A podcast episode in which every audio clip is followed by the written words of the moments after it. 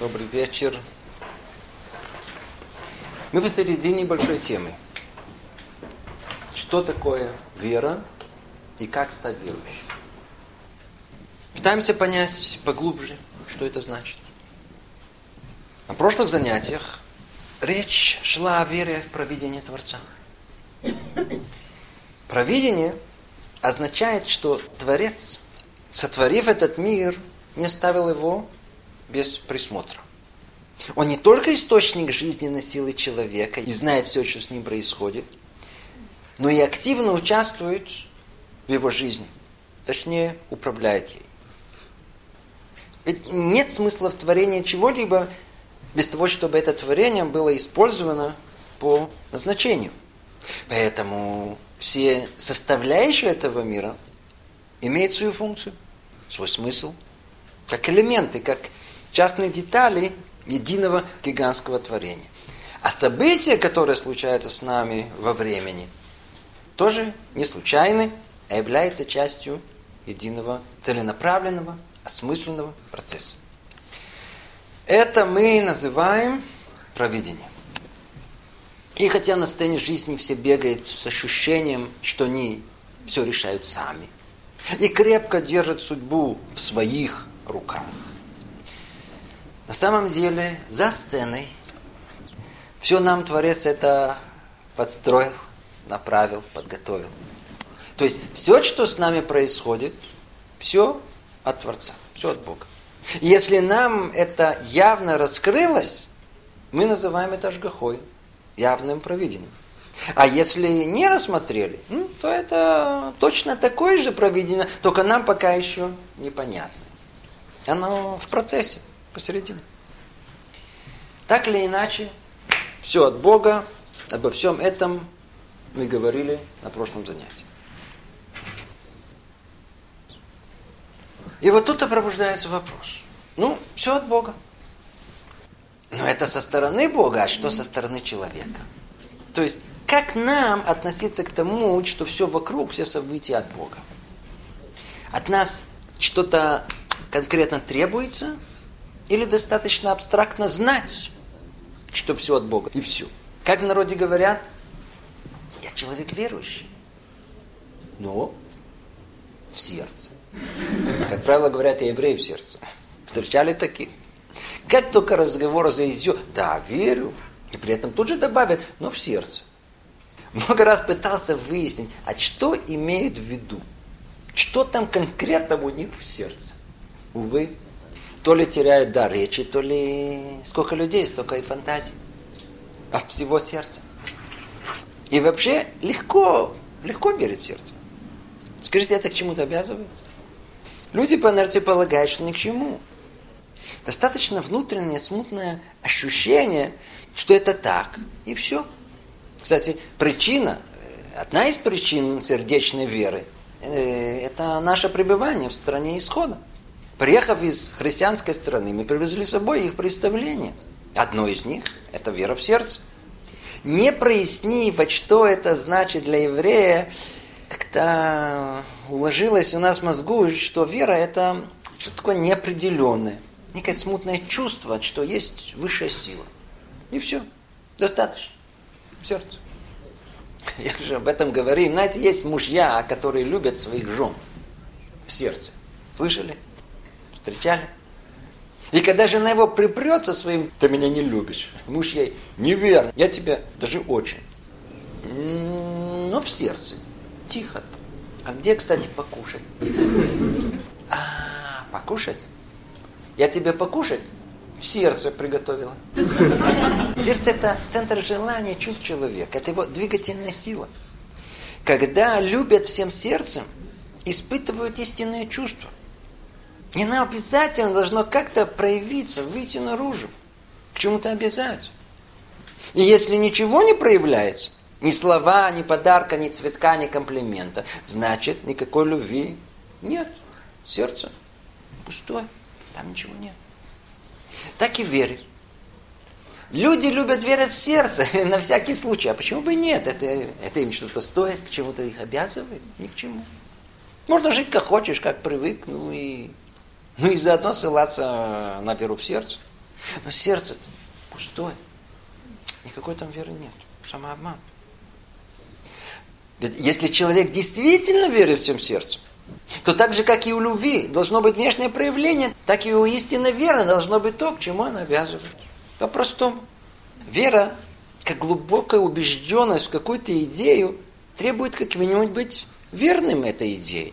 И не в теории, а в действии. И иначе это не вера, а мысль. Слышите? Иначе это не вера, просто мысль. Человек так может превратиться в теоретика, что вы мыслите. Невозможно стать ученым, не проводя исследовательскую работу. Можно стать хирургом, не оперируя. Точно так же нельзя стать евреем, не соблюдая повеления, которые делает нас евреями. Кто верит, должен конкретно следовать вере, жить по ней.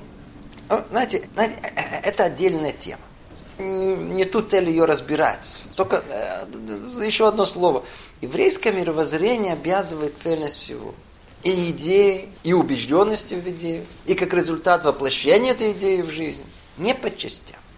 Поэтому нет у нас никаких смутных сердечных вер. Если еврей верит в Творца и творение, значит он должен стремиться достичь цели своего творения. И не в теории, а в действии. Поэтому вера еврея обязательно выражается в конкретных поступках. Повеление, делай, не делай. Надеюсь, все это ясно и понятно. Отлично. Верующий – это тот, кто воплощает в действительность свою убежденность. Так. А, а что с сердцем? Не опустеет ли?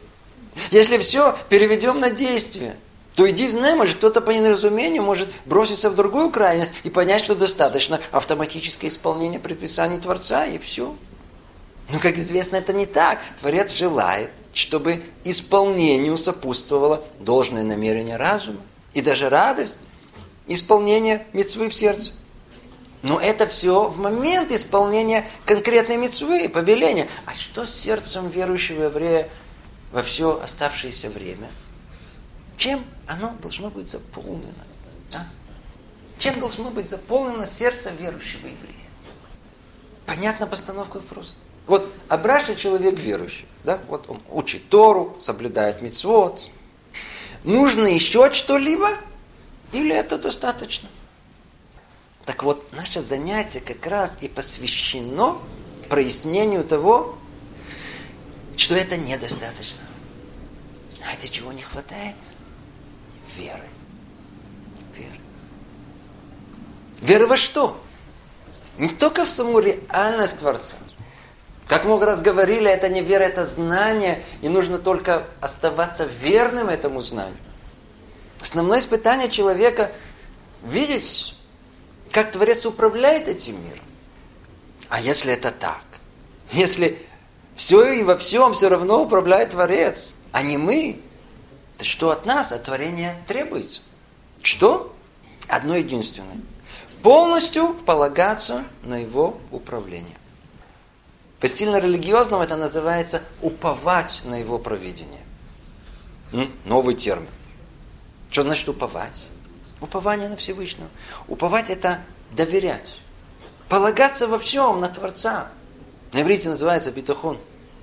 Полагаться даже тогда, когда разум на данный момент не понимает все детали происходящего. Полное доверие. Вот это чувство и должно заполнять сердце верующего еврея. Говорит Рамбан, что вера подобна дереву, а упование – плоду. То есть есть дерево без плода, но нет плода без дерева. Вера в Творца и его творение должны привести к упованию. Ведь так же, как нет смысла в плодовом дереве без плода, так нет смысла в вере без упования. Поэтому сердце верующего еврея должно быть заполнено полным доверием к управлению миром Творца. Надо полностью на него полагаться. Как?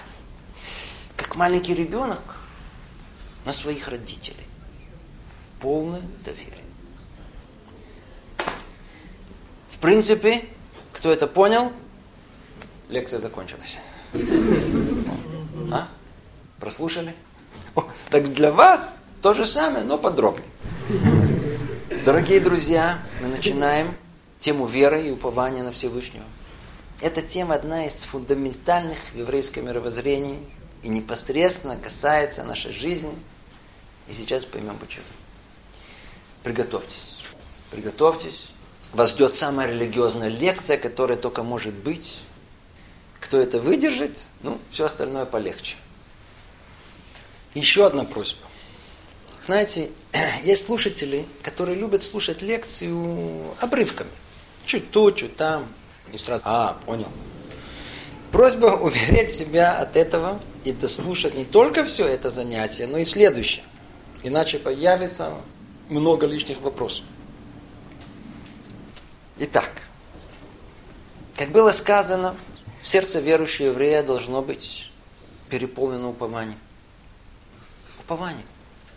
То есть доверием Творцу во всем, что с нами происходит.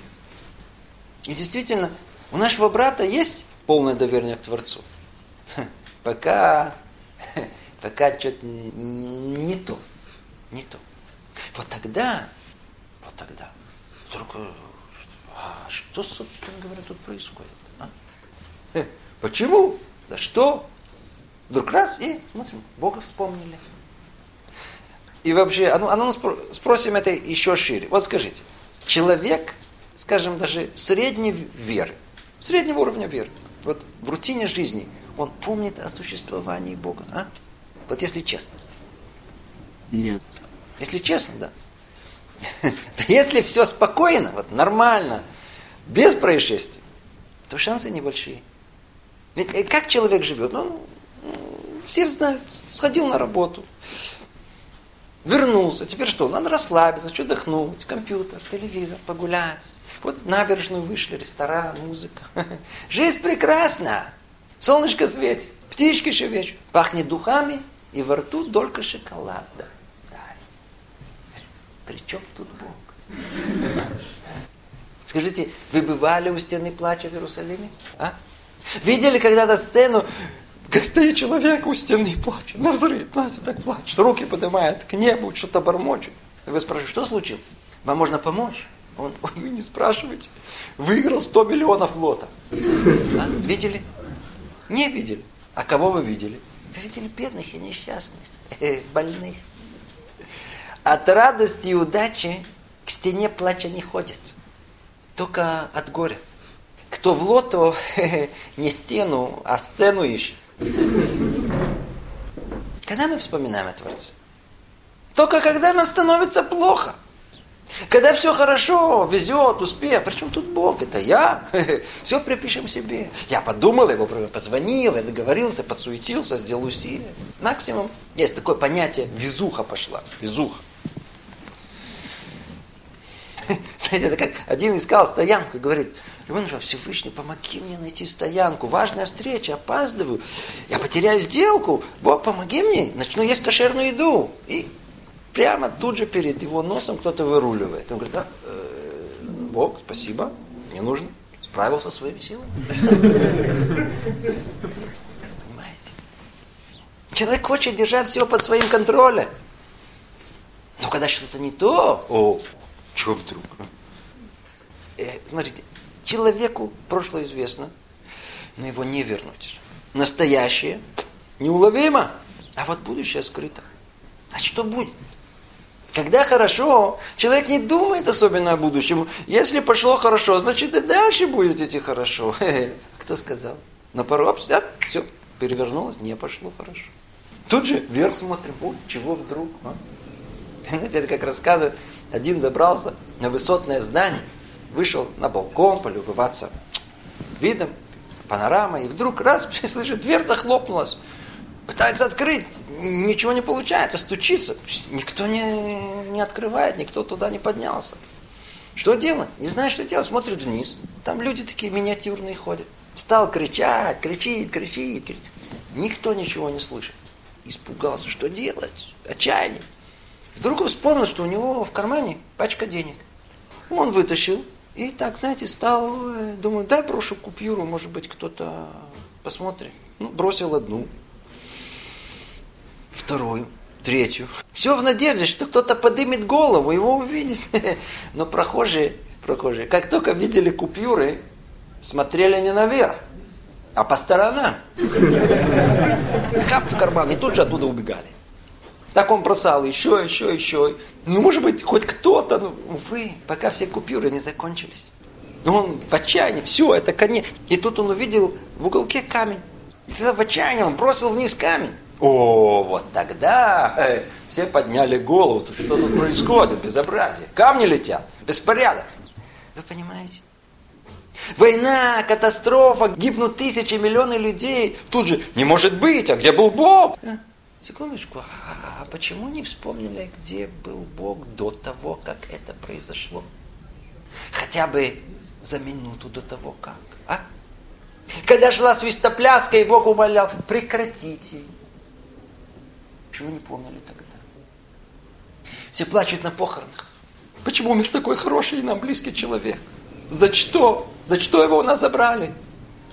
Людей очень волнует. За что?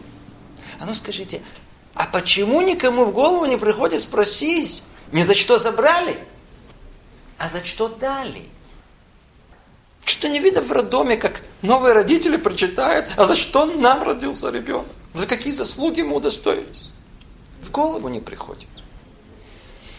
Когда получаем от Бога, ну, это природа, естественно. Вот мы постарались. Но как только не то, о, тут же о Боге вспоминаем.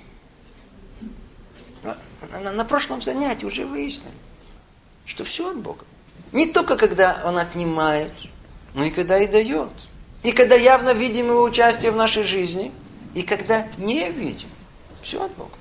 Все. И то, что нам нравится, и то, что не нравится. Да, так должно быть. В принципе, легко быть верующим и уповающим на Бога, когда все идет прекрасно.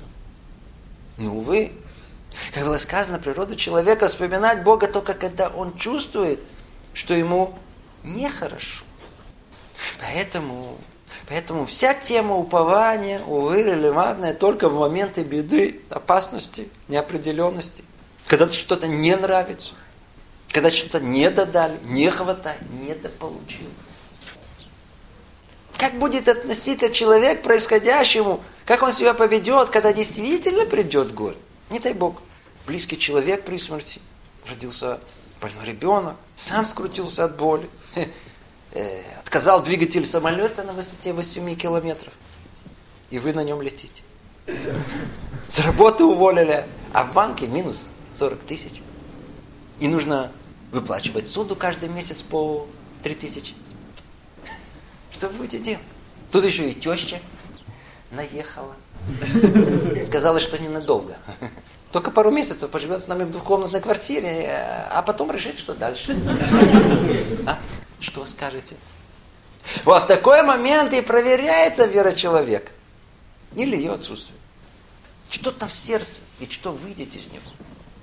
Как он себя поведет. В теории есть тут э, три возможности, точнее две крайние границы и много ступеней между ними. Одна граница, одна крайность нам всем известна, там внизу. Если чего не хватает, приходит беда, то тут же выяснится, что в сердце ну, никакой веры, ну все пусто. А, а откуда вам это? Очень просто. По первой реакции. Если что, человек тут же попытается полностью взять судьбу в свои руки и начать решать проблемы. Помните? Мы не можем ждать милости от природы. Взять их у нее наша задача. Кто сказал? Мичурин. Что получилось, вы знаете. Человеку свойственно не ждать от Бога никакой милости, а в удовольствие у него самому ее взять. Вкладывать себе, думать, звонить, доказывать, прыгать.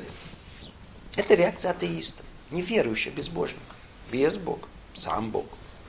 И естественно, чтобы никому в голову не пришло, что человек не должен стараться, не должен делать, принимать усилия. Дальше об этом у нас пойдет речь. Тут идет речь о том, что человек полагается на себя и только на себя. И в этом разница.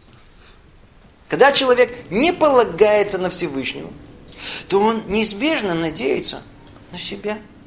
Что значит на себя? Что значит на себя?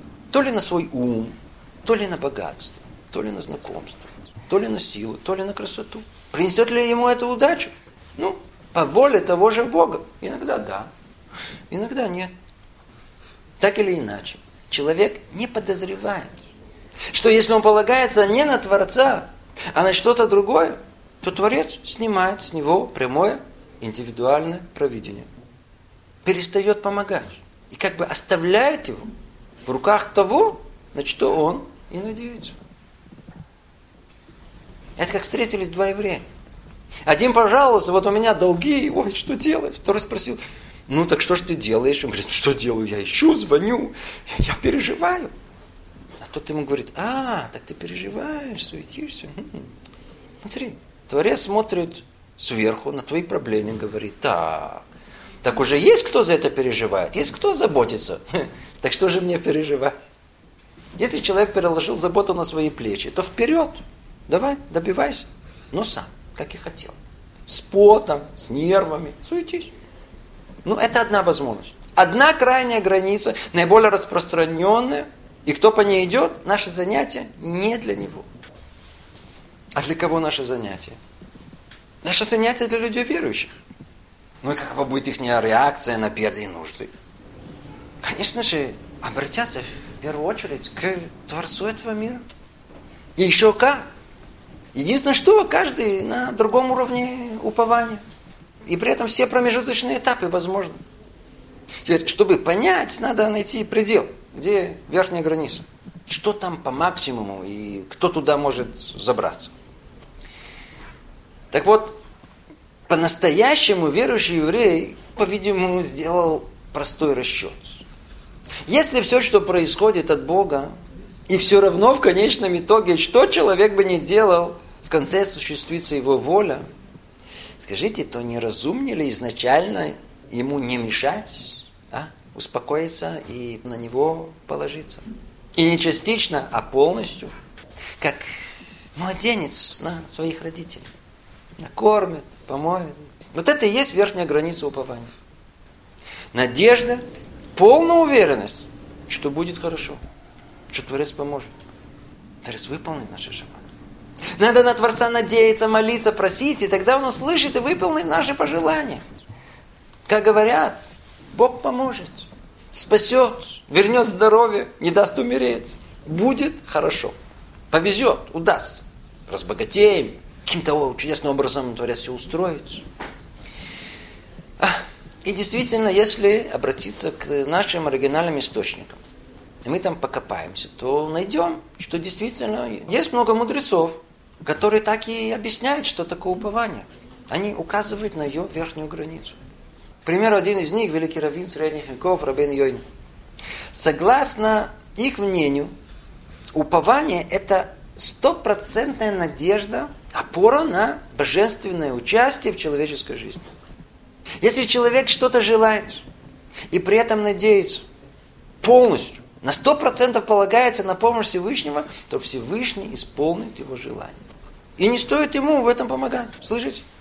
Даже негодник, даже атеист может получить желаемое, если по какой-то причине уперется в свое желание и будет надеяться на помощь свыше. Получается, что по высшим меркам упование – это стопроцентное доверие, надежда на помощь. Это молитва и внутреннее душевное ощущение уверенности – что человек может получить, что он хочет, даже без собственного активного участия. То есть, если человек решит на 100%, то так оно и будет. И известно много конкретных примеров, когда подобные надежды осуществлялись самым необыкновенным образом. Знаете, приведу вам пример. Это очень известный случай. Рассказывают о Рабхаме Воложине, один из величайших раввинов еврейских прошлого. Каждую неделю у него был урок – со своими учениками именно по поводу нашей темы упования на Всевышнего. И вот дело было уже позднее, за полночь. И он спросил учеников, сколько сейчас время. В тем временам ученики были бедные, ни у кого не было часов. Они не знали, сколько времени. Тогда он сказал, вот если бы у нас была стопроцентная уверенность, что часы нам нужны, то Бог их нам бы послал. И даже бы золотые бы послал. Так он сказал, что-то пробормотал и продолжил занятие. Через какое-то время вдруг в комнату валился солдат. Все вздрогнули, это было посередине ночи, время было напряженное, могли запросто арестовать. Всех обуял страх и ужас. Сам солдат так нервно оглянулся туда-сюда, увидел Рабхайма и тут же к нему подбежал и что-то протянул в своей руке. к полному изумлению учеников. Это были золотые часы. И вот что этот солдат рассказал. Говорит, Рэбби, я еврей. Меня насильно забрали в царскую армию. Когда я расставался со своими родителями, то отец дал мне свои золотые часы. Это была единственная ценность в нашем доме. И так он мне сказал, сын мой, храни их, может быть, может быть, это тебе когда-то поможет. Я эти часы прятал как только мог. Но сейчас меня посылают в другое место. И я знаю, что там у меня все вытряхнут, все заберут. Так я подумал, зачем, чтобы эти часы попали к разбойникам, лучше я дам их вам, Рэбби. Сказал и исчез. Все просто застыли, все были просто в шоке. Были парализованы этим событием. И там находилось много свидетелей этого упования, этого провидения, которые донесли всю эту историю до нас. Вот это называется упование на Бога. На иврите битахон. За битахон, за настоящее упование полагается особая плата, особая помощь. То есть можно получить даже то, что как бы не полагается. Знаете, на что это подобно? Это как маленький сын забрался на высокое дерево и кричит папе, я, я прыгаю, я прыгаю. Папа тоже говорит, ты чего, не дай бог. Но сын не слушается папу и приготовился уже прыгать. И уже прыгает. Почему он это делает? Потому что он знает, что папа его любит. И не даст ему упасть.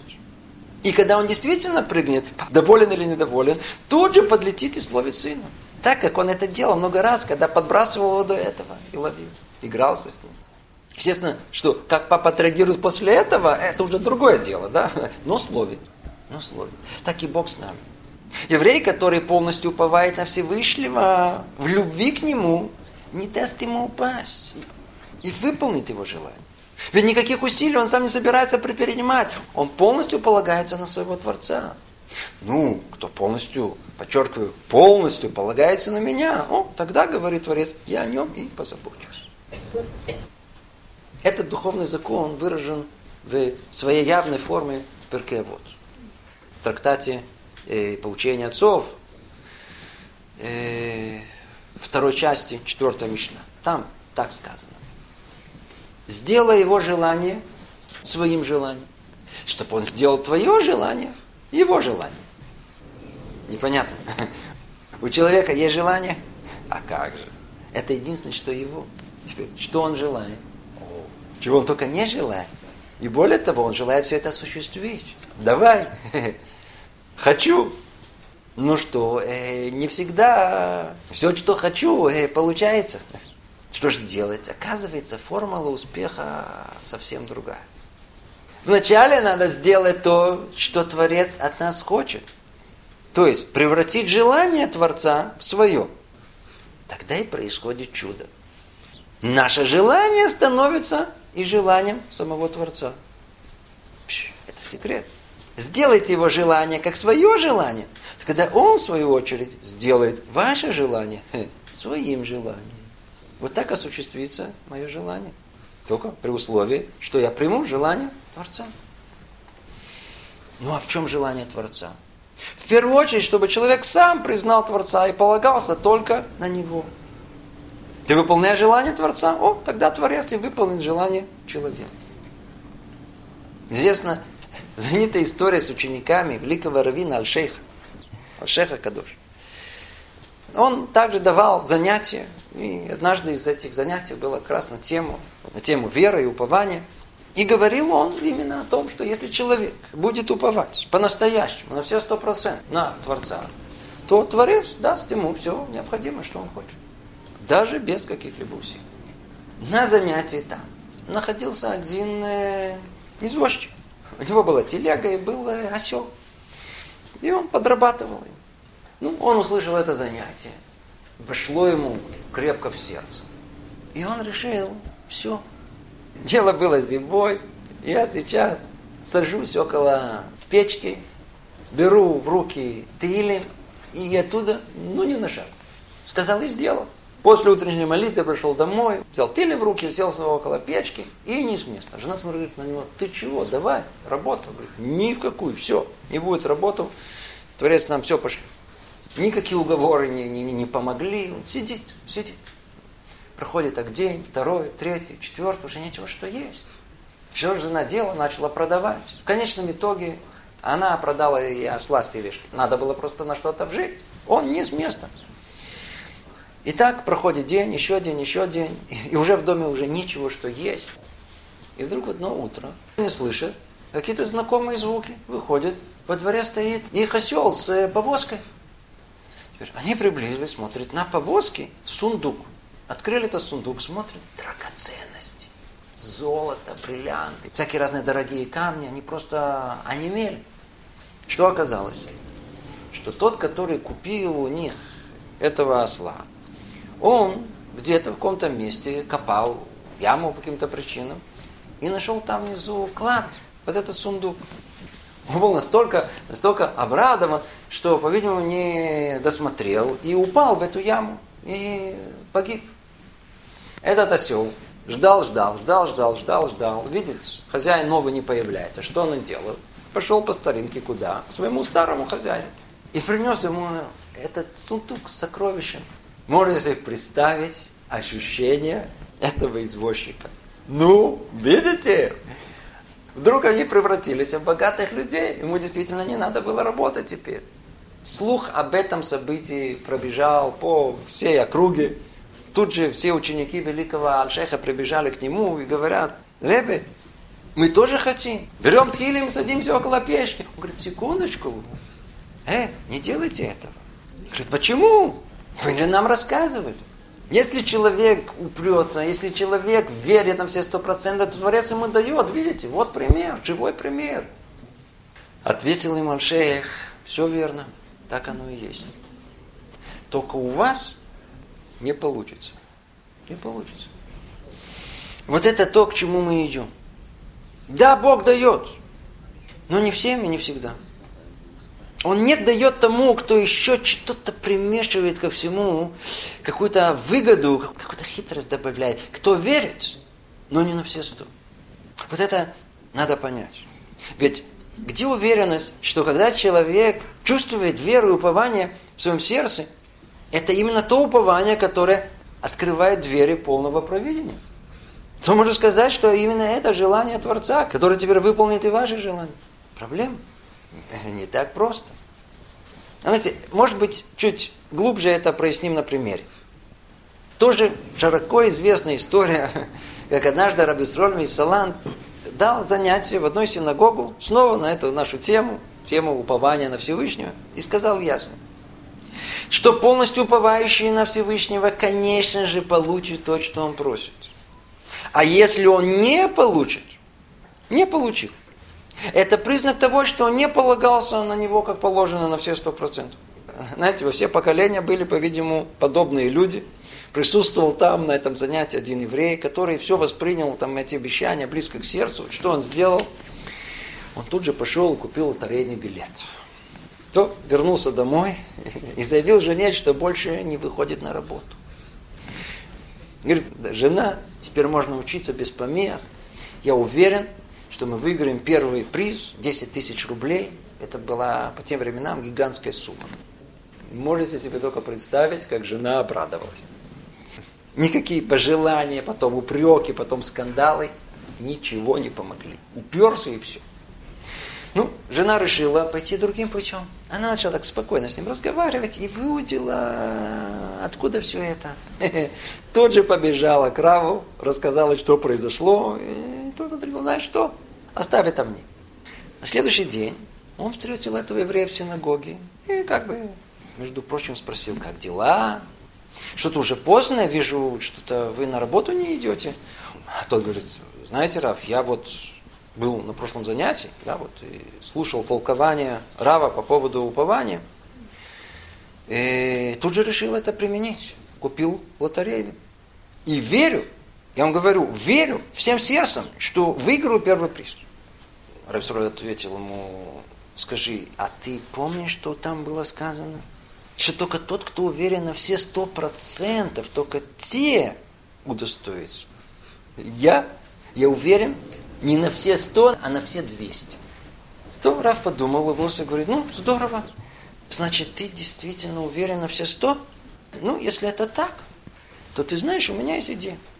Может быть, ты согласишься сделать со мной одну сделку.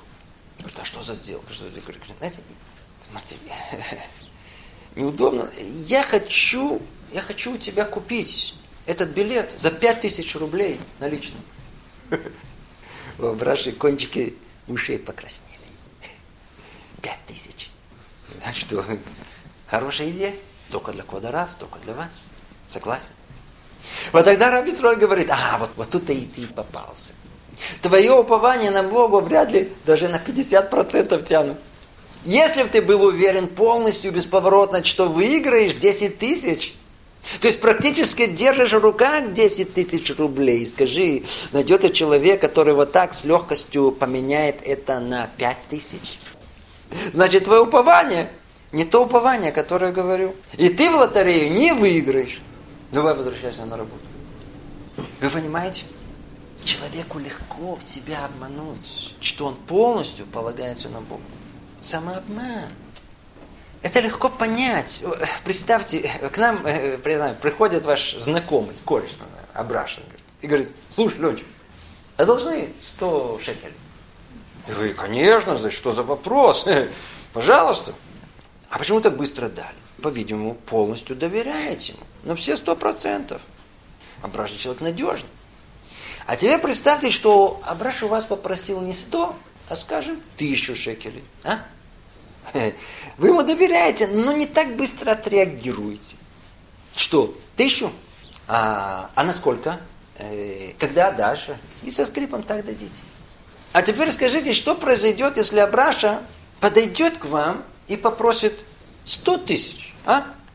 Ты не можешь мне одолжить 100 тысяч? А? Или попросит дать э, прокатиться на вашей новой Тойоте.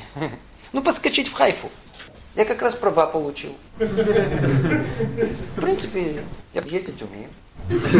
А? Скорее всего, замешкаете с ответом. А он вам, ты что, мне не веришь? И действительно, что случилось с вашим доверием? Вроде тот же друг, вы вроде доверяли ему на все сто процентов. А, значит, там в сердце есть еще что-то, от чего доверие зависит. И вот от этого что-то создаются в наших душах самые разные уровни веры и доверия. И только единицы верят на все сто при всех обстоятельствах. А вот остальные, остальные разбросаны по всей шкалы веры. Кто больше, кто меньше. В зависимости от условий, в зависимости от суммы, в зависимости от того, кто. Кстати, это создает оптический обман. Ведь внешнее впечатление, что все верующие, верно? И действительно, все верующие, но на разном уровне. Знаете, это как по окончанию медицинского института все получили дипломы. Дипломы врача, все врачи.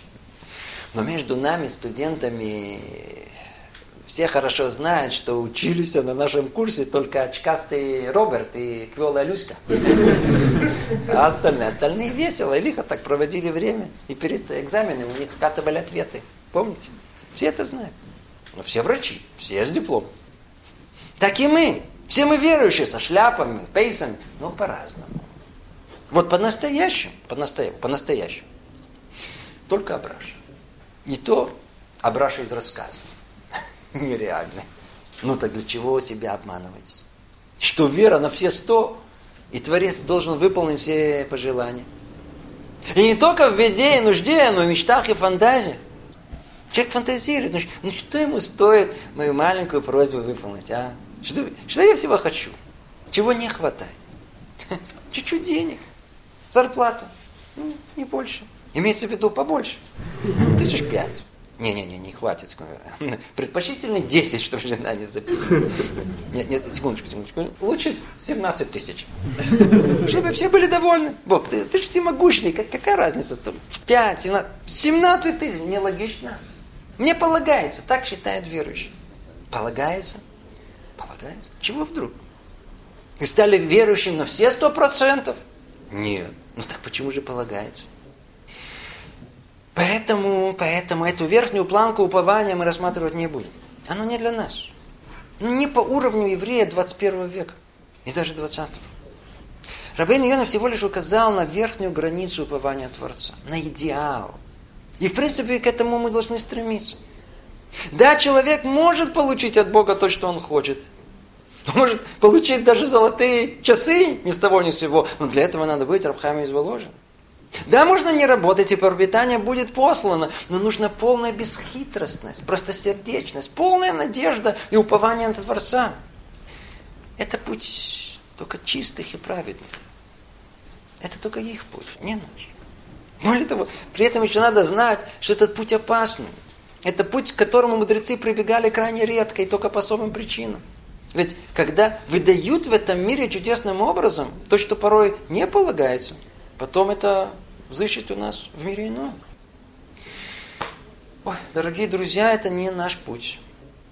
Мы не можем надеяться, что Творец беспрекословно выполнит наши желания, и никаких иллюзий создавать ни у кого тут не будем. Но если это так, то что же есть упование на Всевышнего для нашего поколения? Выясняется что-то совсем другое.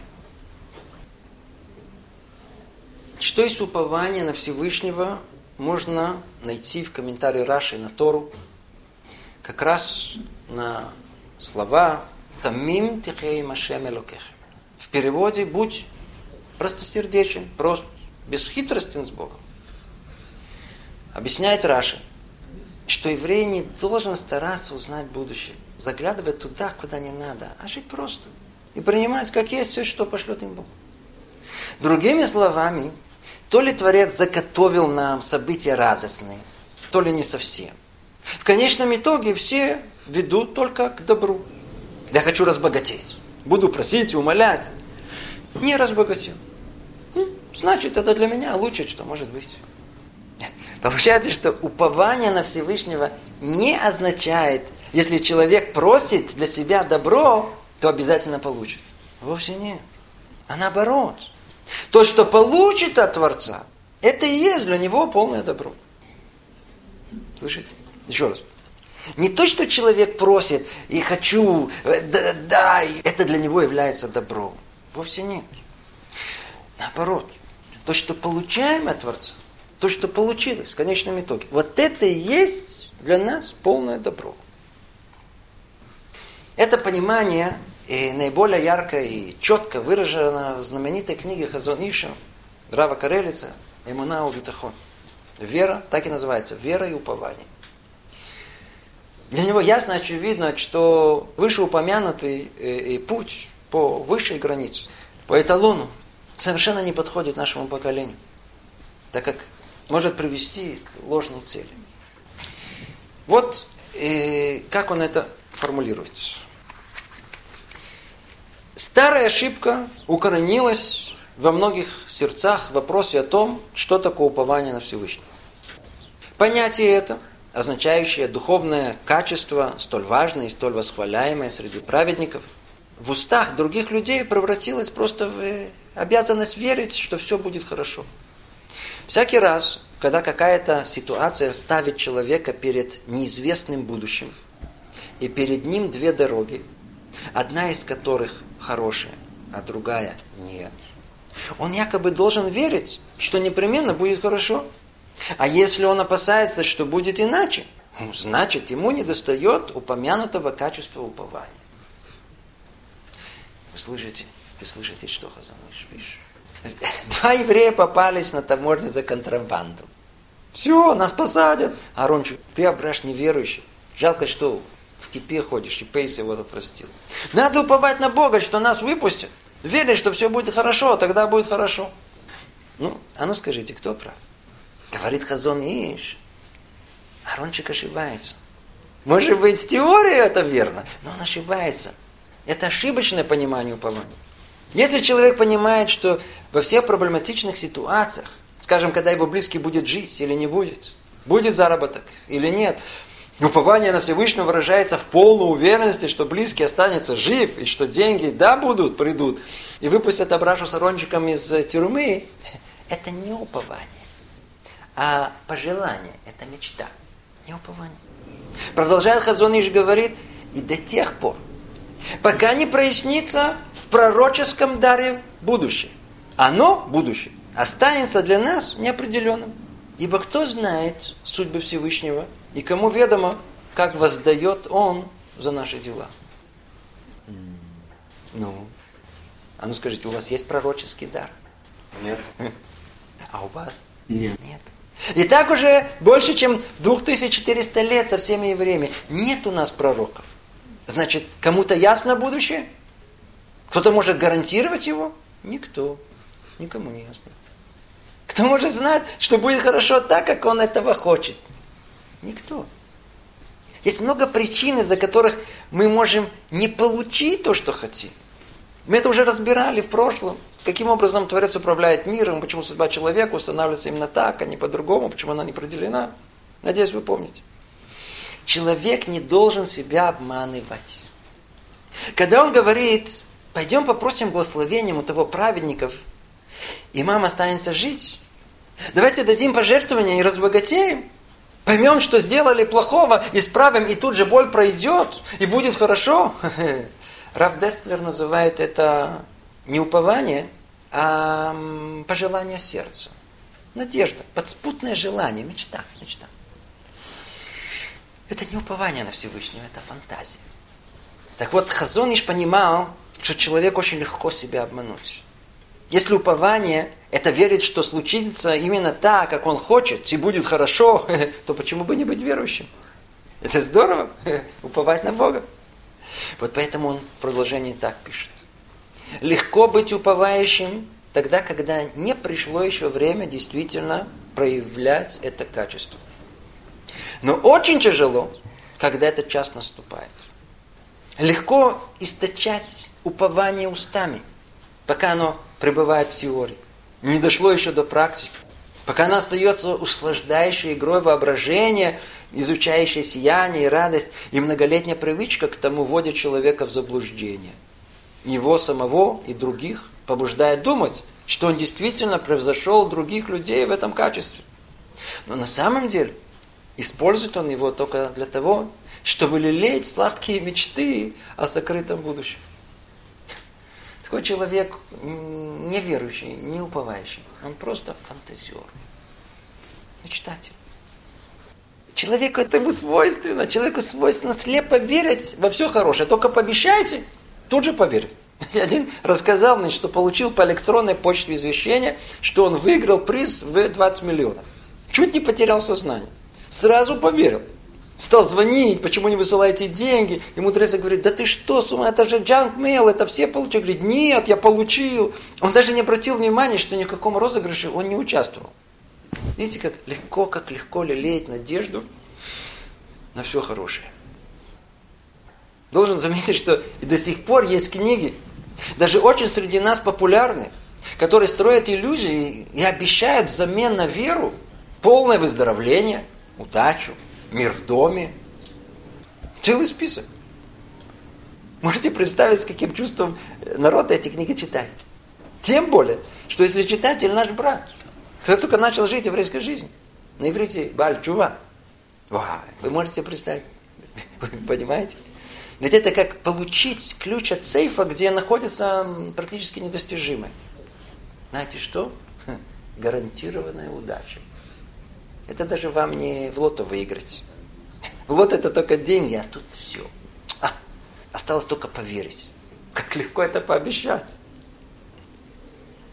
А для нашего брата, а, ведь нашему брату совершенно очевидно, что если он оставил все прелести, в кавычках, э, светской жизни, стал соблюдать субботу, теперь ест кошерно, учит Тору, стал верующим, как его тетя Белла обзывает, то безусловно, слышите, безусловно, в обмен Творец должен ему решить все его проблемы.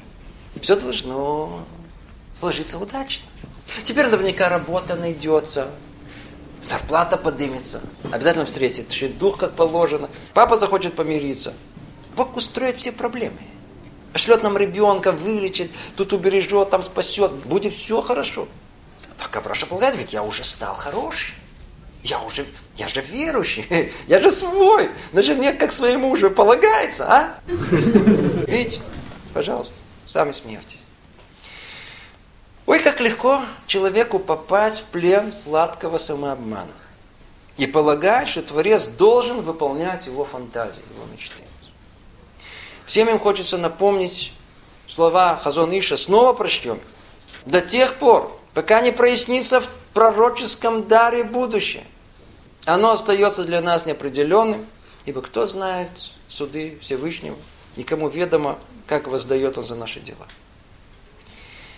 Надеюсь, вы понимаете, что это не означает, что не надо молиться, не надо стараться, не надо пыхтеть. Просто результат для нас, простых людей, не гарантирован. Только ради точности тут надо оговориться. Есть одна область, где если человек только упрется и настроится на 100% и сделает все необходимое, чтобы это осуществить, то успех да гарантирован. Знаете, где в области это касается его духовного развития? Если человек захочет поменять себя, свои плохие человеческие качества, стать более уравновешенным, менее гневающимся, более проворным, более уверенным в себе, или еще в большей степени в интеллектуальном развитии, там, поумнеть, да, поумнеть, развить память и так далее. Все в руках человека. Он может это добиться. Но вот управлять судьбой, увы, не совсем в его руках. И что при этом делает, ну, это проясним на следующем занятии. Так или иначе, яснее становится, почему Хазуныш так резко отрицал мнение великих мудрецов прошлого. Надеюсь, как вы понимаете, не потому, что считал это мнение ошибочным, а потому что оно неприемлемо для нашего поколения. Он не хотел оставить нам, простым евреям, даже лазейку идти по пути своих фантазий. И это не единственная причина. Хазоныш также опасался, что если человек пойдет по пути э, не по своему размеру веры, то он может просто сломаться. И сколько таких трагичных случаев вокруг. Стоит об этом предупредить. Несколько слов. Известный случай у одной молодой религиозной девушки тут, в Иерусалиме. Мать тяжело заболела, и, и врачи практически никаких шансов ей не давали. Девушка была уверена, если она с подругами возьмут на себя укрепиться в какой-то мецве, будут молиться, то мать непременно выздоровеет. Она все время говорила, у меня полный битахон, у меня полная уверенность, полное упование на Всевышнее, что она будет жить. За нее молились тысячи людей. Но она умерла. На похоронах дочка кричала и причитала, как Бог мог ее забрать? Ведь я на сто процентов была уверена и полагалась на Бога, что она будет жить. Трагедия. Или несколько лет назад женщина из наших вернулась к вере, вышла замуж, зачала ребенка.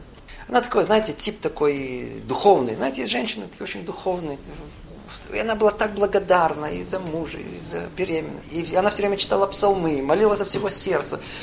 Все у нее шло хорошо. Ходилось ощущение, она просто у Бога за пазухой.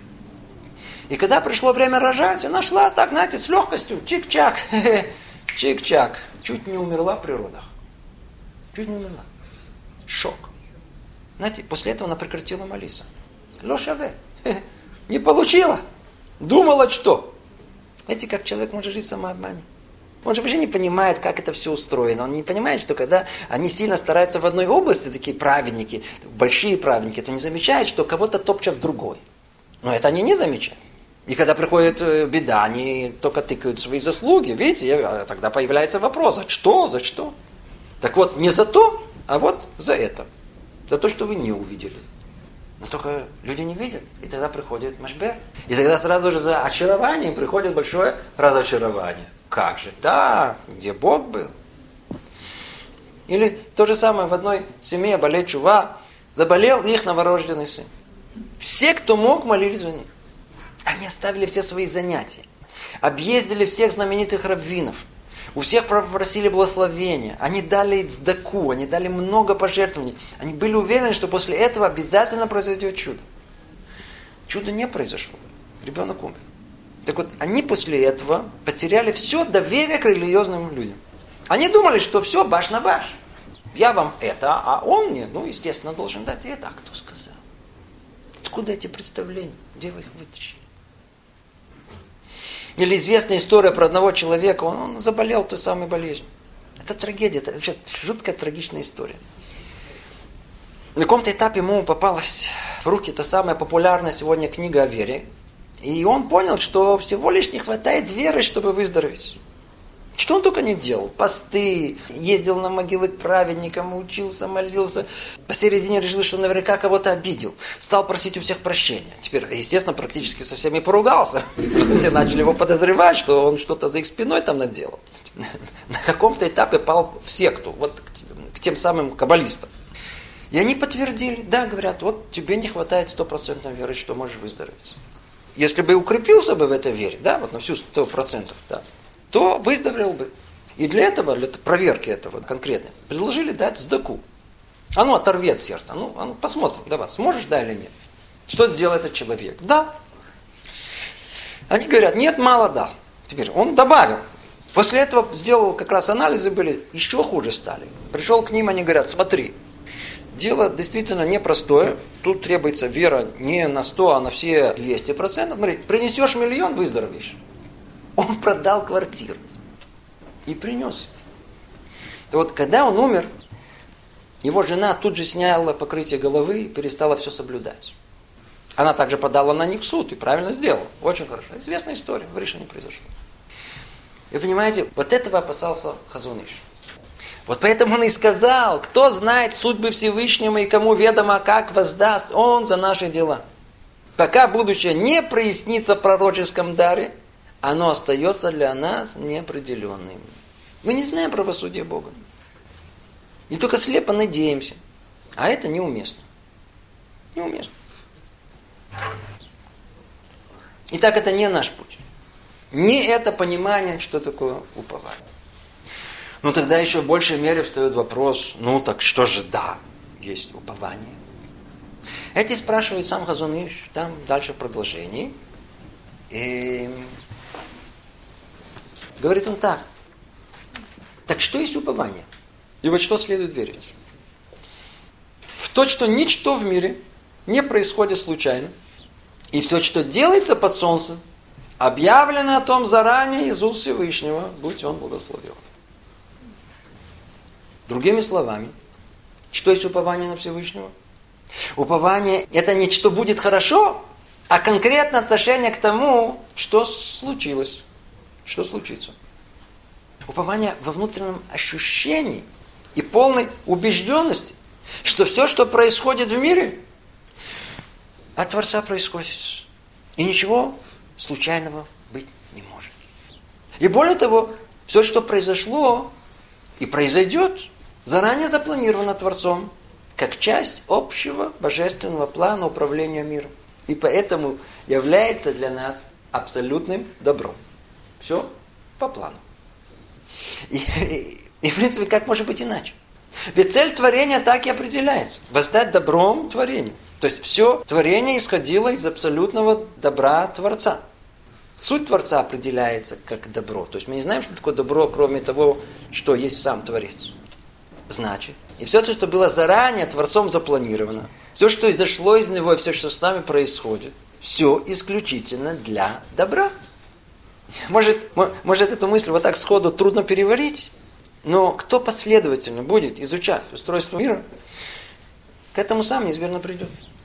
Можно порекомендовать книгу Рамхаля Дерахаше, есть кто-то знает это. А тут достаточно понять, что все, что запланировано нам Творцом, и есть абсолютно добро. И тут-то, вау, по-видимому, все должны задуматься. Кто серьезно слушает, должен задуматься. Ничего себе. Все мои беды, страдания, абсолютное добро. Как это может быть? А ну, а ну давайте чуть больше поймем, чуть-чуть. А, вернемся к нашему Абрашу. А ну, снова, когда он вспомнит о Боге, как только прожмет, как что-то приспичит, когда что-то не будет хватать, Ой, тогда что, что, что тогда? Тогда сильно захочется. Хочу. Что? Хочу здоровья. Сейчас. Хочу денег, власти, почета. Сейчас. Теперь скажите, а как это сильно хочется? Вот хочу, хочу. Сам Абраша видит. Знаете как? Как абсолютное добро. Вот если только я получу, что хочу, о, лучше будет. Вот это добро. Теперь вы понимаете, Оказывается, не только сам Творец знает, что есть абсолютное добро для Абраши, но и сам Абраша тоже знает. Ведь как люди говорят, Что вы мне указываете? Кто больше меня может знать, что мне хорошо? Идите отсюда. Но между нами, скажите, а откуда Абраше человеку знать, что для него есть абсолютное добро? Э, вы понимаете, что значит абсолютное добро? И чем оно отличается от просто добра? Просто добро – это на данный момент. А вот абсолютное добро – это на все время жизни. Так откуда у Абраши пророческий дар появился? Другими словами, откуда человеку знать, что ему действительно хорошо, а что плохо на все время его жизни? Человек смотрит на мир через щелочку неуловимого настоящего времени. С трудом чуть помнит прошлое, и знает будущего, и никак не видит общую картину. И тут же хочет понять божественный план и справедливость. Это хорошо, это плохо. Но может ли ограниченный человеческий разум это понять? Ответ, конечно, нет. Тут внизу, перед носом, автоматически видно, скажем, болезни, бедность, отсутствие внимания, недостаток, все, как зло, как зло. А вот здоровье, деньги, славу, почет, ну, добро. Но сверху, когда видна вся картина, то здоровье, деньги, слава и почет э, могут привести к злу. А болезнь, недостаток, отсутствие, наоборот, добру. А может быть и наоборот. Нет в мире ничего само по себе, того, что по сути является добром и злом. Все зависит от того, к чему это в конечном итоге приведет. Это отдельная тема. Тут только чуть-чуть. Может быть, пару примеров, чтобы все поняли идею. История. В одной семье долго не было детей. Вы можете представить, как они переживали. Скажите, это было хорошо, это было плохо. Когда жена почувствовала, что она в положении, беременна, а, радости не было границ. Стало очень хорошо. Здорово. Но что? Ребенок родился раньше времени. Такой хилый, нездоровый. Естественно, реакция была ужас, все, плохо. Ребенок рос. Из-за слабости здоровья он особо ни с кем не игрался, и в основном читал. И так, знаете, как начитался и стал хорошо учиться. Ну, теперь родители подумали, о, так это здорово, это хорошо. И так он рос. Но в переходном возрасте впал в уныние. Знаете, все сверстники там хорошо проводили время, он был в стороне. Родители снова пришли в ужас. Снова все было плохо.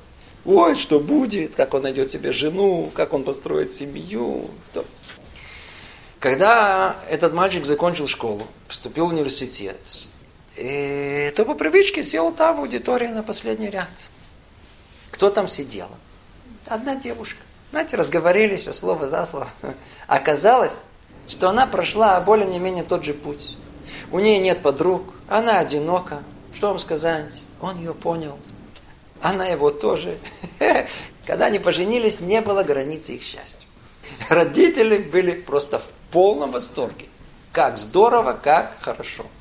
Ну, теперь скажите. А ну, вспомните все этапы. То, что было хорошее, это было хорошее. Плохое было плохое. Можете представить, как было бы хорошо, если бы все пошло по пониманию родительского хорошо.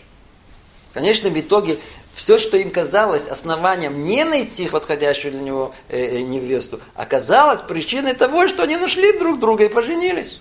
То есть то, что считалось все время злом, на самом деле оказалось в конечном итоге самым большим добром. Видите? Реальная история. Или вот недавно мой добрый знакомый рассказал мне другую историю. Она еще там случилась. Его дядю посадили за махинации в СССР. Помните? В СССР. Он работал начальником цеха. Дали 6 лет. Ему тогда было 62 года. Совсем больной, знаете, располневший. Каких только болезней у него не было. Сердце, давление, желудок. Ну, как у нормального советского человека. Было ясно, что не продержится на зоне несколько недель. Жена развелась сразу, чтобы не страдать и не остаться вдовой. Можно ли себе представить что-либо хуже этого? А ну скажите. 62 года сесть в тюрьму советскую. Есть хуже этого? Знаете, что произошло? Через год физической работы он полностью выздоровел. Как-то непонятно, с бандитами он там поладил. К тому же его выпустили досрочно. Он вышел оттуда здоровым, полной энергии человеком. Он говорит, женился на молодой. Все начал с самого начала. Теперь представьте себе, что если бы его не посадили, уже давно в гробу был. Так мы знаем, что такое хорошо, что такое плохо. Только то, что под нос. Один парень долго не мог найти себе пару, не было щитуха. Однажды он попал в аварию. Ну, скажите, это хорошо или плохо? Это ужас. Плохо, болит. Теперь в больнице, в ортопедии. Была одна сестричка такая милосердная. Довольно-таки милая. Слово за слово. Ну, конечно, в итоге поженились. Не мог найти себе шедух. Или один знакомый. Он заболел тяжелым заболеванием кишечника. Страдал, болел. Это хорошо или плохо? Конечно же плохо. Пришлось держать строгую диету. Так вот, впоследствии он мне рассказал, что всю жизнь он пытался быть человеком более, знаете, таким более духовным. И только благодаря болезни он освободился от наркотической зависимости, от сладкого и от обильной вкусненькой пищи. Он стал другим человеком. Он говорит, если бы не эта болезнь, не знаю, где бы сейчас был. Баруха Шем, Баруха Шем. Ну, так что есть хорошо, что есть плохо. Дочь, моя дочь недавно рассказала. В одной религиозной семье Родители запрещали своей 16-летней девушке ехать с подругами на кошерный пляж в Тель-Авиве. Ну, можете понять, что эта семья была религиозная, сильно религиозная. Почему это нам не важно? Не тут разбираться. Естественно, что в доме были споры, плач, крики, за что, почему. Почему не доехать именно с подругами, мне очень хочется. Тем не менее, эта девушка, она слушала своих родителей. Скажите, с ее точки зрения, это было плохо или хорошо? Было плохо, еще как плохо. Ну что, когда прошло несколько лет и пришло время духов, то когда звонили к ее подругам, и чтобы выяснить про нее, то когда эти подруги хотели охарактеризовать с лучшей стороны, то они вспомнили, как она не ездила с ними и слушалась родителей. Ни с того, ни с сего. Эта девушка превратилась в такую праведницу, на цадика оказалась. Она вся расцвела. Вдруг выяснилось, что все это было Хорошо. Понимаете? Сержант гонял молодого солдата, как только мог. Давай, отжимайся снова, турник, отжимайся. Ну, давай, прыгай, отжимайся. Кошмар. Этот солдат решил, получу автомат, его первого прикончу. После четырех месяцев приезжает домой, а ему все так, ты смотри, ты так возмущал, смотри, у тебя такие бицепсы. Он говорит, да, вот видите, вот смотрите, вот. Понимаете, у нас в голове все перепутано. Когда видно только то, что перед носом, то понимаем, что трудности – это плохо. Когда легко, без усилий, ну, это хорошо. Но если чуть задуматься, то на самом деле не так трудно понять, что все хорошее добивается исключительно потом и трудностями. Экзамены никто не любит. Тяжело, плохо. Но именно они позволяют мобилизовать свой потенциал, ставить себя. Как результат, видите, вот диплом. Недавно моя маленькая дочь с улыбкой так спросила, пап, ты знаешь, почему Агар родила сразу? А вот Сара, да, наша прамати Сара, много лет не могла родить.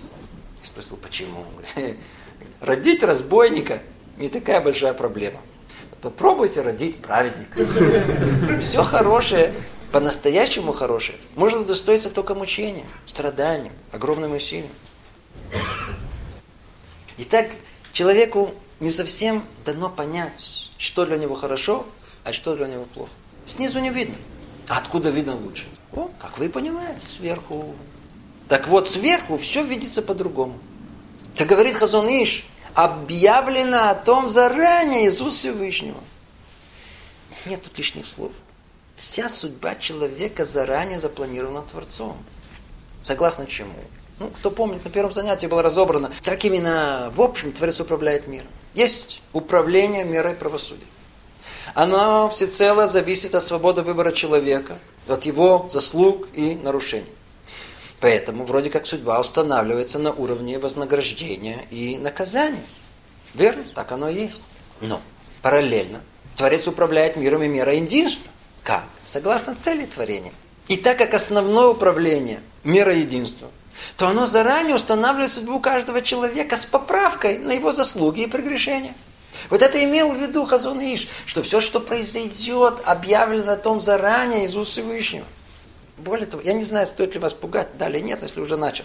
Надо знать, что перед тем, как душа человека спускается в этот мир, ей показывают, раскрывают все, что ее там ждет.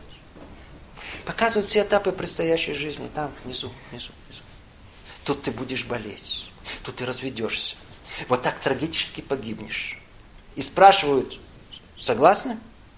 Тот говорит, а как же? Конечно. Говорит, ну подпишись. Говорю, с удовольствием.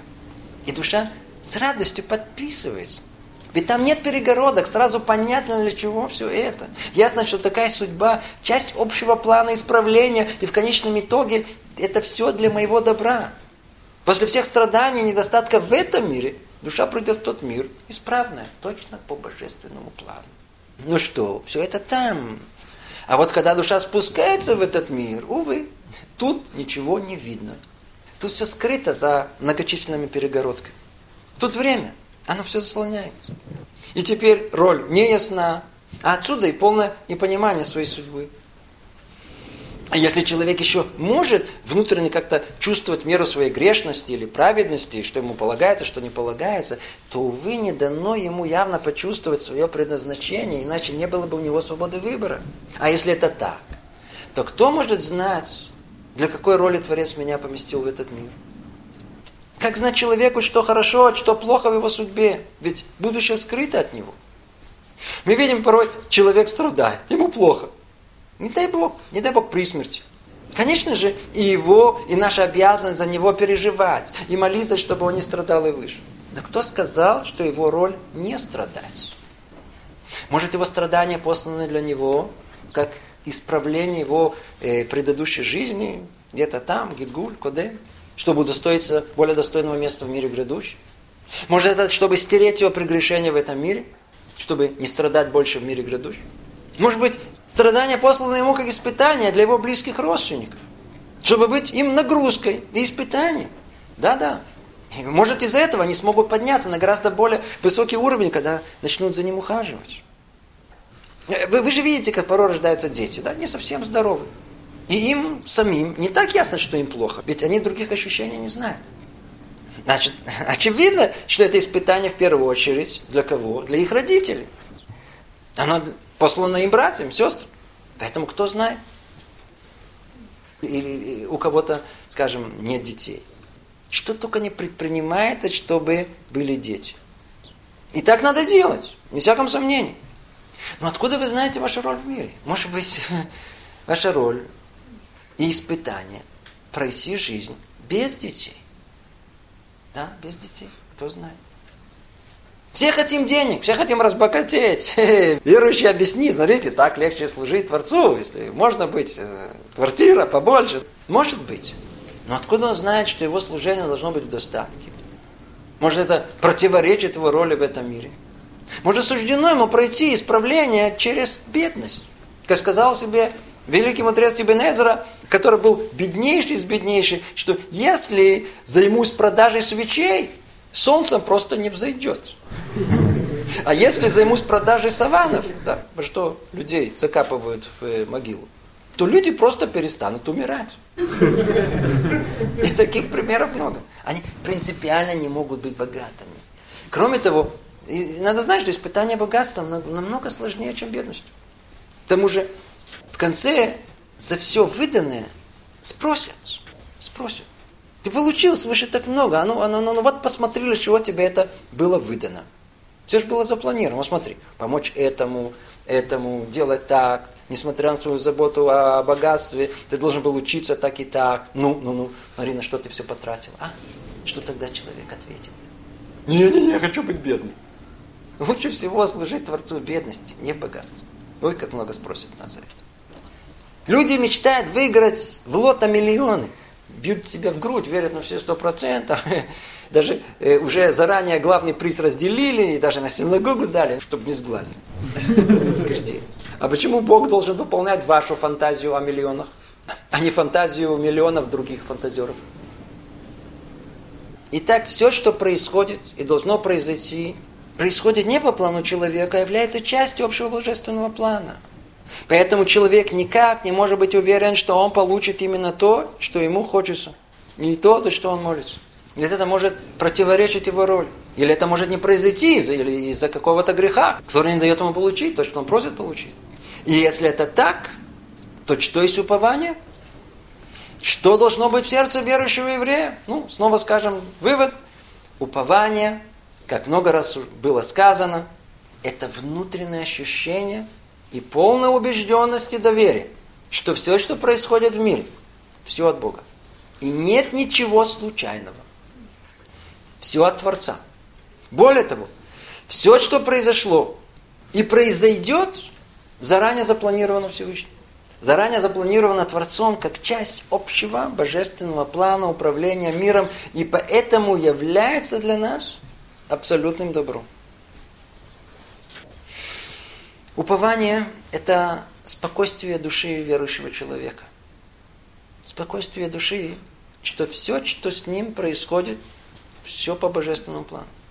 И он предпочтительный, чем план самого человека. Всевышний знает, что есть истинное добро для него. Свыше виднее. Вот это чувство мы должны вырастить в нашей душе, в нашем сердце. Помните, говорит Рамбан, что вера подобна дереву, а упование плоду? Вера в Творца, его провидение должно привести человека к конкретному ощущению упования на Творца. Вот это и должно стать содержанием верующего человека, верующего еврея. Но, по-видимому, стоит заметить, что не будет такое упование человека совершенно, если он не попытается дополнительно понять, а для чего Творец его этим добром отделяет. То есть, не только видеть все, что с ним происходит, как полное для него добро, но кто и способен, должен приподняться над реальностью и найти связь между событием и ее причиной. Ведь просто так ничего со мной не случается. Много раз было сказано, что каждое событие не происходит случайно, а имеет смысл. А если это так, то оно происходит для того, чтобы пробудить человека к исправлению. То ли чистить от материальной зависимости и типа этого. В этом и есть добро. Значит, Творец пытается со мной говорить посредством разных обстоятельств в жизни – а я этого, увы, не понимаю. Я хочу понять, надо стараться понять. Другими словами, эта тема сама по себе при всех ситуациях, при всех случаях, что с нами происходит, надо спросить себя один вопрос. Что Творец от меня этим хочет? Тут же вспомнил наследие э, великого праведника Рава Исхака Зильбера, благословенная его память.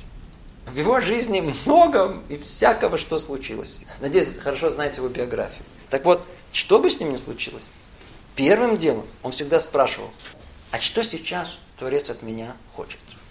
Это основной вопрос. Он хотел понять Ашгаху Протит.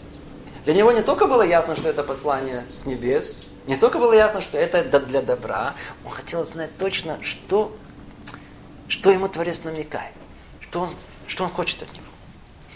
И, и, и знаете, вот, удивительная вещь. Многие люди часто спрашивают вопрос, как жить, затрудняются в многих жизненных ситуациях.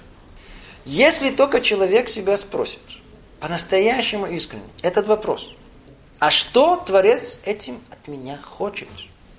Вдруг совершенно чудесным образом многие жизненные вопросы сами по себе просто проясняются. Попробуйте, попробуйте.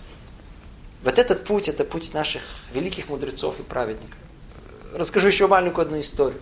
Рассказываю про, про Исразальма Мельцера, один из еврейских мудрецов прошлого века. Тут, в Иерусалиме, однажды он сидел в кругу своих учеников, и они учились. И вдруг из кухни они чувствуют, идет очень крепкий запах молока. Я не знаю, помните ли или нет, но когда покупали в прошлом молоко, его надо было кипятить. И запах выкипевшего молока, как вы знаете, заставляет человека обратить на это внимание. И Рав Мильцер посмотрел, побежал на кухню. А! Вдруг видит, как он задумался, сел и молчит. Молчит, молчит, молчит. Вдруг ни с того ни сего, как сорвался, куда-то побежал. Убежал. Где-то через полчаса прибегает, радостный такой, заходит. Все его, естественно, спрашивают, ну, что случилось? Он говорит, да, я почувствовал, что молоко выбежало, то первая мысль у меня была, за что? Что Творец хочет мне сказать? По-видимому, что-то связанное с молоком. Я начал думать, и вдруг я вспомнил. Что нашему молочнику я не доплатил вчера сумму, которую я ему обещал. Говорит, представляете, какая радость. Я тут же побежал и заплатил ему. Вот это, вот это жить, жить божественным провидением. Это другая жизнь. Но только снова надо предупредить. К сожалению, как это не слышится желанным в нашей жизни, надо быть с этим осторожным. Надо быть с этим осторожным. Потому что это не всегда по нашему уровню. Жаль, нет уже времени. Я бы вам рассказал массу потешных историй про нашего брата, который таким ясновидящим взглядом сразу раскусил, в чем причина всего того, что с ним происходит. Да? Что Творец ему намекает. Что за что. За что ему такое горе. Что называется, начитался нам на нашем уровне, по-видимому, не стоит это делать. Хотя бы потому, что взгляд наш не чист. Ну, поймем, но не то. Если уж хотим, то надо пойти к большому раввину, праведнику, спросить его. Поиск причины и быть уверен, что это именно она, это удел редких людей, которые уже прошли много этапов борьбы со своим дурным началом и которые вышли победителями из этого. Да, да, да и головой это легко понять. Ведь когда просто человек пытается понять, за что ему такое горе, у простого человека на это могут быть сотни причин. Какая из них? Ну, гейвейс, иди догадайся. А когда праведник пытается расшифровать послание сверху, перед ним, как правило, только одна опция. Надо только ее найти. А нам же, что нам? Ну, нам пока достаточно внутреннего ощущения, полного доверия, что все, что с нами происходит, все для нашего блага. Все для нашего блага. Итак, э, знаете, может, подведем краткий итог на конкретном примере. Как верующий себя должен вести? В теории. Ну, предположим, ну, снова наша браша, человек очень занятый, э, нянькается со своими электроприборами, говорит в них, тыкает пальцами, и все посередине вождения машины. И тут бац, авария. Очнулся, гипс. Палата, ортопедия, седьмой этаж. Тишина. Время от времени слышатся только крики, вздохи, причитания. Его браши вдруг появилась массу времени задуматься. Знаете, вспомнить занятие по вере. Вспомнил. Так, и что произошло? Что произошло? Как это в теории должно вспоминаться? Ну, во-первых, все, что произошло, если уже произошло, очевидно, что это от самого Творца изошло. Божественный план, очевидно. Значит, сам Творец участвовал в аварии.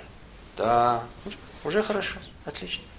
Получается, что это не желтый фиат в меня врезался, а я в него. Не руль сам вдруг дернулся, а, по-видимому, и, и это не из-за жены произошло, давила на меня, давай побыстрее. А, так не полагается. Не так полагается. Это первое. Во-вторых, мне не только так полагается, но это наилучшее, что только на этом этапе моей жизни могло произойти. По-видимому, бежал по жизни слепо и безумно, без головы. И надо было меня как-то остановить. И Баруха Шем, что отделался только несколькими переломами. Заодно вполне возможно, что кости руки и левой ноги должны были получить новую форму. Ему так лучше. Это может нам не напоминать, куда бежать и как бежать. Здорово. В-третьих, да, может, стоит подумать, а что этим Творец мне хочет сказать? Что он мне намекает? Не нестись? Ну, уже понял, спасибо. Не водить быстро машину и при этом есть бутерброд, говорить по двум телефонам и держать руль коленками? Может, может. Подумать за что? Прикинул. За что? А, собственно говоря, за что нет. Твой как много причин. Значит, значит, надо, надо. Надо себя встряхнуть, всю жизнь пересмотреть. Ведь я ее чуть не потерял. Вот это, вот это верующий. После всего этого Абраша как-то, знаете, по-другому посмотрел на свое положение. Даже повеселел. Вот так должен человек, верующий, как минимум отреагировать на неожиданное событие. Ой. Ну, дорогие друзья, после того, как мы прояснили, что есть упование, и, по-видимому, пробуждается следующий вопрос. А как этим качеством овладеть? Ведь очевидно, что прийти к мере упования не так просто. Как? Э, проще всего сказать, молитесь, молитесь, молитесь, и это придет. Конечно же, просить у Творца, дай нам веру в сердце, упование в сердце. Это самый прямой и верный путь. Но только для тех, кто умеет молиться. Вопрос, если мы умеем молиться. Кто умеет? Вперед. Но кто понимает, что, может быть, это чуть-чуть самообман, так может быть, укажем на еще один путь. Путь, условно его можно назвать э, развитие осознания веры в себе. И в этом можно выделить два этапа. На первом надо глубоко уяснить все, что тут было сказано. Есть на эту тему огромное количество книг. Читать, э, разбирать, обсуждать. Что называется понять и усвоить теорию. Это первый этап. На втором этапе все, что лежит уже в голове, находится у нас на уровне знания, нужно как-то попытаться осуществить. Другими словами, нужно в вере тренироваться. Что это значит? Как мы говорили, упование – это уверенность, спокойствие души, что все, что происходит, все для добра. Это от Бога, это только к лучшему. Это реакция сердца. Ну, что мы скажем? Уа, ничего себе. В теории слышится прекрасно. Но когда сам окажешься в странной ситуации, где есть угроза то ли комфорту, то ли всей жизни, страх, и даже просто душевная тревога, ну просто так не дадут нам вспомнить теорию. Практически нет шансов в момент испытания его достойно пройти. Что же делать? Ничего не делать, уже поздно. Стучи зубами, принимай, принимай успокоительное, ищи туалет. Не знаю, или можно по старинке всех вокруг начать обвинять, ругаться, э, начать дергаться, нервничать. Ну, все, что привыкли в прошлом. Но после этого стоит сделать выводы.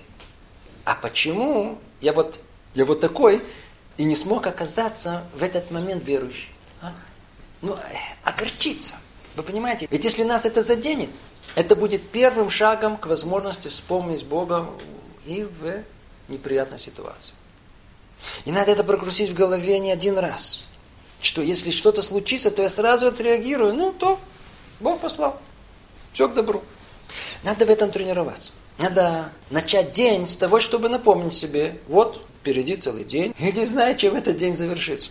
Я не знаю, что Творец там для меня уготовил.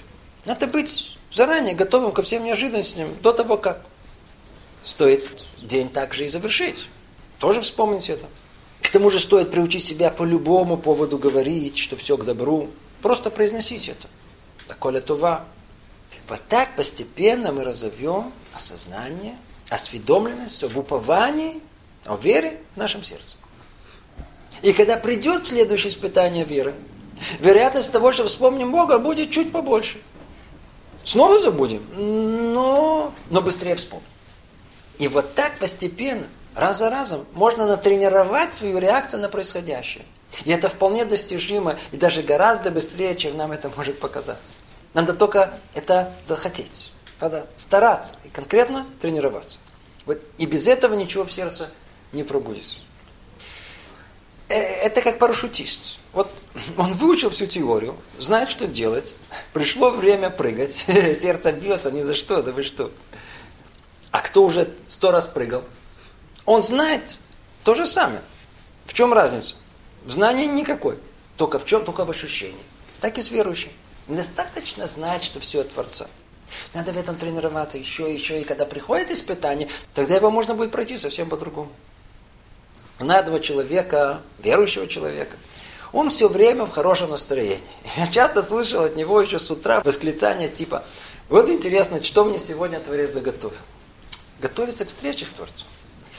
И вот так с радостным, любопытным вдохновением и воспринимал все события жизни. Вот это жизнь Бога. С полным упованием на Него. Дай Бог, чтобы это у нас могло осуществиться.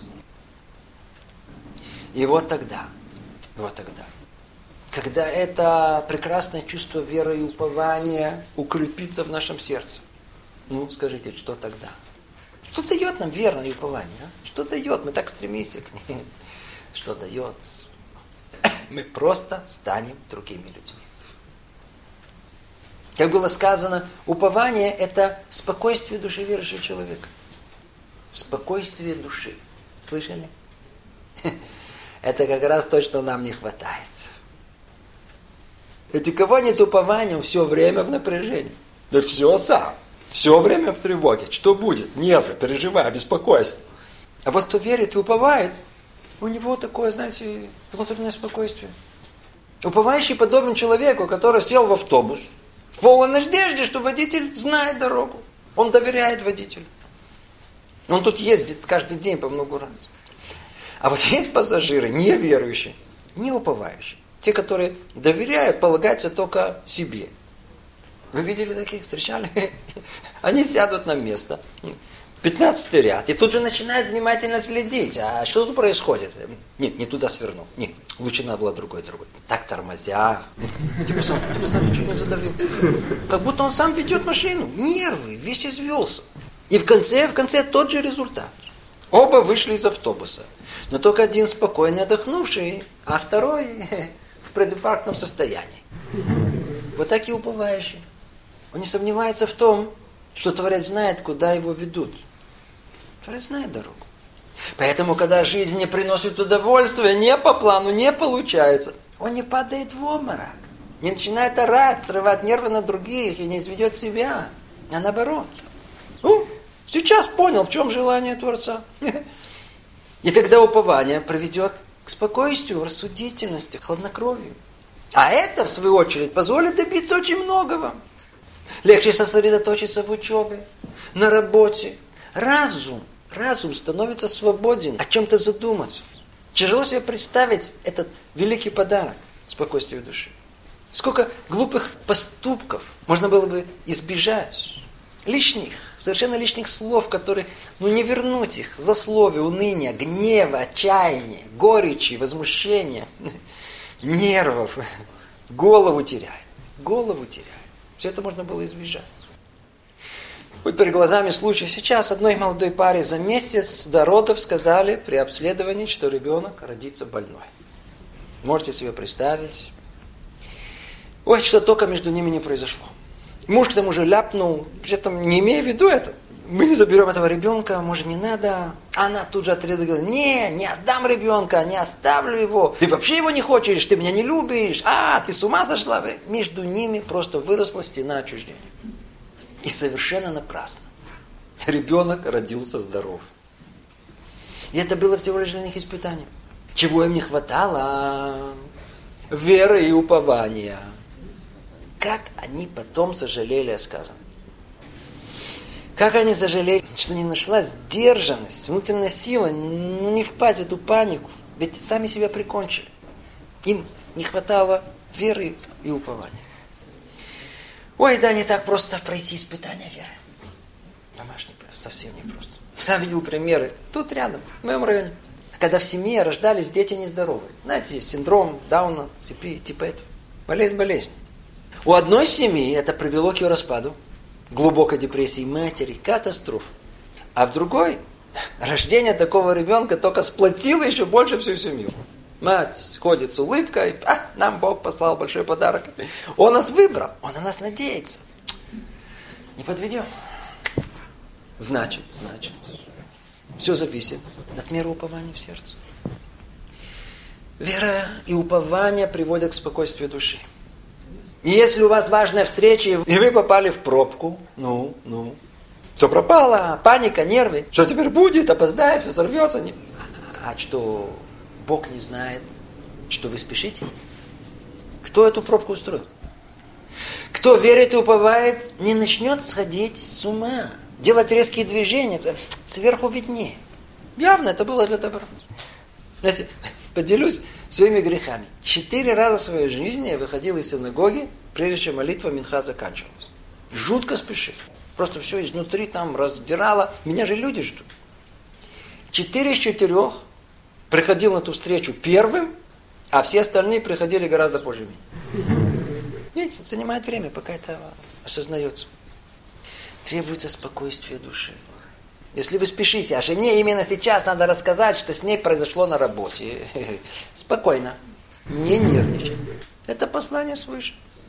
Можно, несмотря на все, и приветливо выслушать. Можно, надо только иметь веру, что жену Бог послал. Или дети орут, да. Дети орут. А зачем же вы орете? Где вера, что это не дети, а сам Бог орет через иглотки? Это все лишь испытание вашей терпимости, стойкости, зрелости родительской души. Ай-яй-яй-яй, веры не хватает. Скажем, нет у девушки духа. Все, катастрофа, никогда не выйду за... Не надо паниковать. Молиться, да, но не паниковать. Говорит, Творец мой, я верю всем сердцем, что ты не посылаешь мне дух, потому что не пришло время. И когда пошлешь, это будет для меня самое лучшее и подходящее время. И тогда я пойму, почему у меня не было этого духа раньше. Без нервов, без нервов. Тысячи примеров из повседневной жизни, где уповающий будет иметь огромное преимущество оставаться спокойным и хладнокровным. И это не все. Кто уповает на Творца, перестает быть зависим от людей. Точнее, не столь нуждается в их помощи.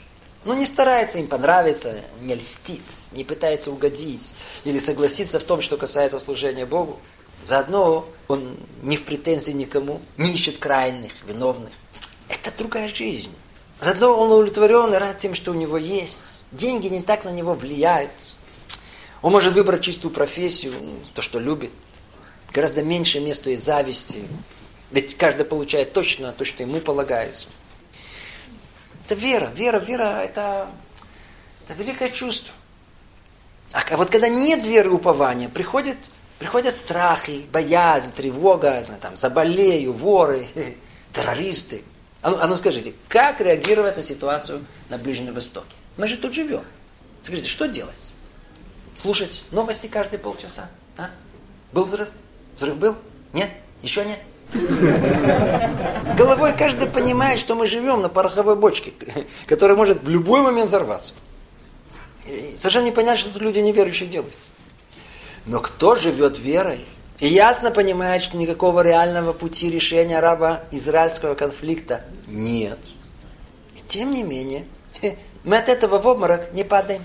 Ну, спросите, почему? Знаете, почему? Потому что за это волнуется сам Бог. И мы в его руках, как младенец в руках родителей. Полностью уверены, что он о нас позаботится. И все, что произойдет, только для нашего добра. Нам только стараться выполнить его желание. Его желание, а не свое.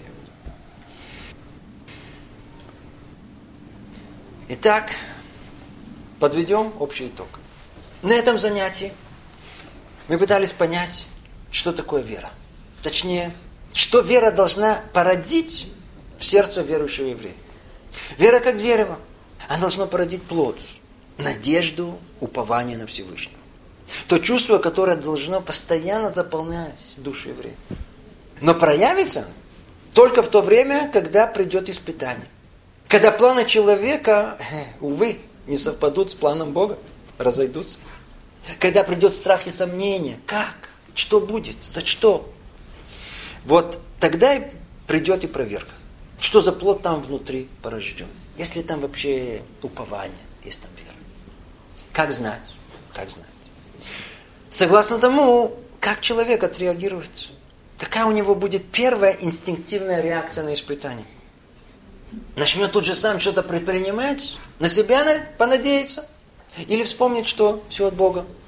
Так вот, то чувство спокойствия и уверенности, с которым он выберет обратиться к Богу, и который даст ему впоследствии принять правильное решение, с какой мерой доверия и радости захочет положиться на план Творца, на план Творца, а не на свой. Это и есть битахон, это и есть упование на Всевышнего, это плод веры. Это религиозное «я» человека. Знаете, пришел такой в голову пример. Вера и упование на Творца чем-то напоминает попытку научиться плакать. Не знаю, пытались ли этого и делать в зрелом возрасте. Человека вот человека, не умеющего плавать, вода страшно пугает. Ему кажется, что он только зайдет сейчас, э, тут же утонет. И действительно, человек зайдет в воду, тут же начнет барахтаться, ведь хочет все своими силами, тут же пойдет ко дну. А ему говорят, послушай, расслабься. Ведь на самом деле вода – это то, что будет тебя поддерживать. Надо только ей довериться. И действительно, как только человек расслабится, доверится воде, смотрит, можно на нее положиться, она его поддерживает. Надо только чуть-чуть ножками дергать. Вот так и с верой. Вначале страшно. Как? Не, не все от меня зависит? И человек начинает барахтаться в океане жизни, сам, сам. И ну, и видит, чувствует, что тонет, а ему не так, не так, не так. Надо, надо довериться Богу. И вы увидите, как Он вас начнет поддерживать. И как легко поплывется по океану жизни. Э, надо будет только делать э, небольшое усилие. Что за усилие? Надеюсь, в этом месте вас всех распирает вопрос. Так что, надо довериться Творцу во всем. Что это значит? Что ничего не надо делать? Так для чего мы молимся? Для чего стараемся, предпринимаем усилия? О, на этот вопрос, что нужно делать, несмотря на нашу веру и упование, об этом наше следующее занятие. Ну, всего доброго. На лучших пожеланий.